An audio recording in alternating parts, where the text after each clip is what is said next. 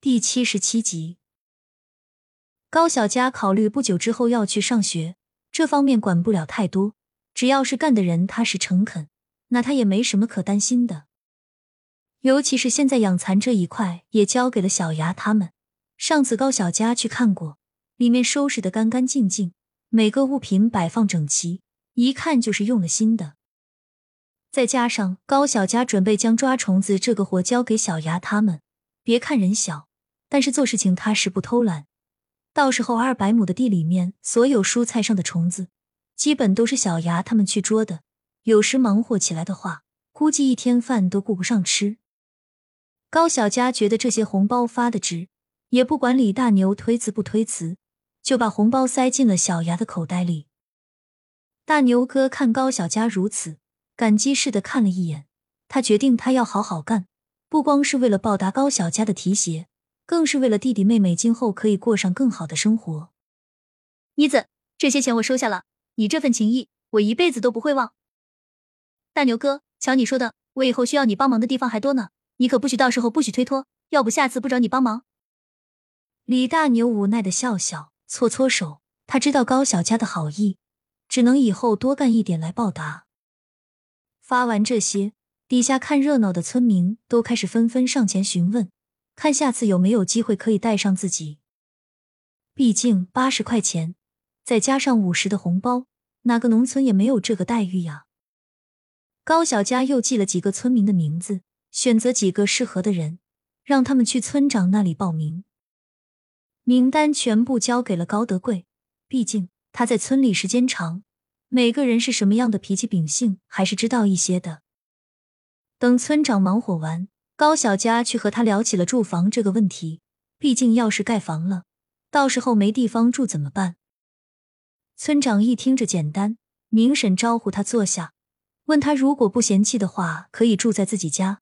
上任村支书调任之后，那房子一直空着，没人住。石通明一听四村支书留下的房间，也是觉得不错，赶忙询问高小佳觉得怎么样。通明叔，可以是可以。我住三个月，你看需要多少钱？我给你算上。高小佳去看了一下房子，基本上打扫一下，立马就能住，当即就同意了。妮子，看你客气的，还要啥租金啊？叔，这怎么行？亲兄弟还要明算账啊？不要钱我可不住。妮子，你就放心住吧，这是县长同意的，你想住多久就住多久。那好吧，谢谢叔和婶子了。确定好地方，高小佳心里总算放下了些，对着明婶还有小明哥说：“婶子，我找的施工队师傅每天要负责他们的伙食，每个月我给您三十，您就负责给他们做个饭，菜我来提供，您看行吗？”“没问题啊，做饭有什么难的，包在婶子身上。”妮子果然是有出息了，这一个月光每天做饭就有三十元呢，菜什么的全管，钱基本就是稳拿啊。明婶越想越开心，跟高小佳确定一下人数和什么时候开始动工，就出去忙活了。第二天一大早，高小佳去后面溜了一圈，在水的源头那里把水引好后，回家刚吃完饭，村长石通明就领着施工队的赵师傅过来了。妮子，这是老赵，你看你房子要怎么弄，跟他说就可以。高小佳谢过村长，跟一旁的赵师傅聊了起来。赵师傅你好。我是高小佳，让您一大早跑过来辛苦了。主要就是房子时间太长，我想重新建一下。这个是昨天晚上我画的图纸，您可以看一下，大概是盖个三层左右。这些做下来要多久时间？价格方面大概是多少？高小佳递过图纸，画画这方面他还是很有天赋的。根据前世看到的房子的样子，他画出了几十年后才会有的农家乐模样，看得赵师傅一脸惊喜，连连称赞：“这画画的好啊！”我从没见过这种做法。既然大家都是熟人了，这房子的活我接了，钱我也可以一分不要。但是我有个条件，能不能等弄好后将这个设计图交给我？这设计图的话是可以给，但是一分不收还是不太好。高小佳想了想，设计图的话又不值钱，但是建造房子各方面不能让别人吃亏不是？这点你不用担心，一套房子而已，我还是弄得来的。那我们说好了。这个设计图到时候免费给我，由不得高小佳答不答应，赵师傅就好像捡到宝一样，拿着设计图看得如痴如醉。赵师傅，设计图你想要我可以给你画，但是这费用你不能一分不收啊！就算是你要，但是其他人还要吃喝的，我们家会给所有工人管饭，您说个价格，我心里也过意的去。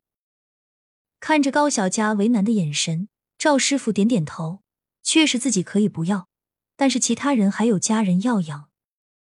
这样吧。我的那份还有材料费就都不收你的了，你看着给我兄弟们一些钱，他们需要养家糊口的。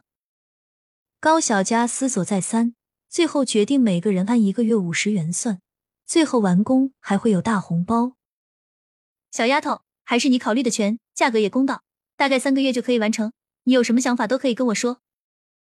高小佳点点头，赵师傅拿着设计图离开，说明天就准备过来开工。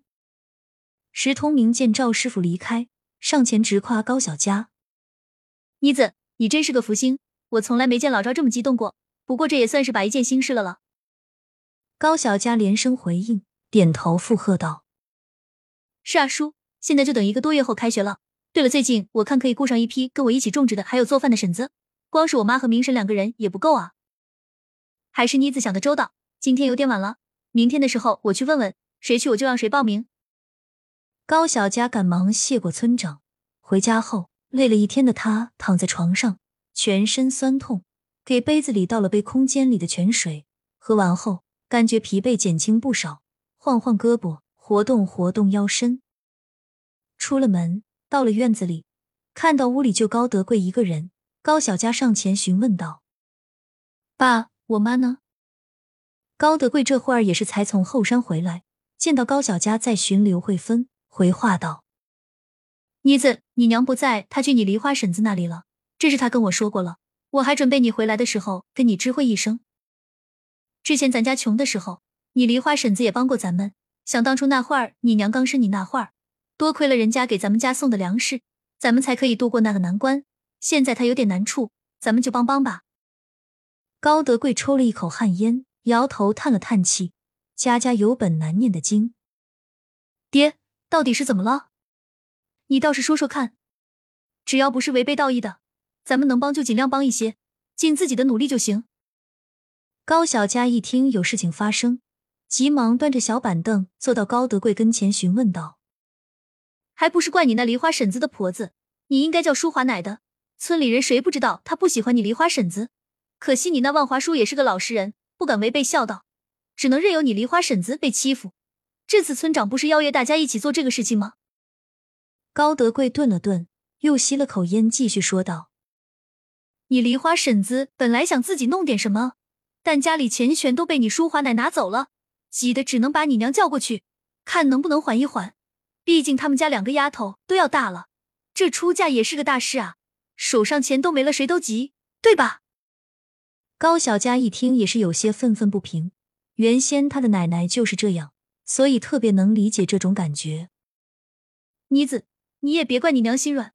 我和你娘在这村子里生活一辈子了，现在既然生活条件好了，那么能帮点就帮点，至少心里舒服些。就是怕你不好交代啊！哎，是爹没想全，想的不周到。高德贵看高小佳一脸不高兴的样子，以为是因为这事情生气了，赶忙解释道：“爹，瞧您说的话，这个事情是好事，对吧？就算是有人问起，咱们就说是暂时借的。”过后还是要还的就行了，都是小事情，您不用担心。高小家的体贴让高德贵格外安慰，女儿不愧是贴心小棉袄。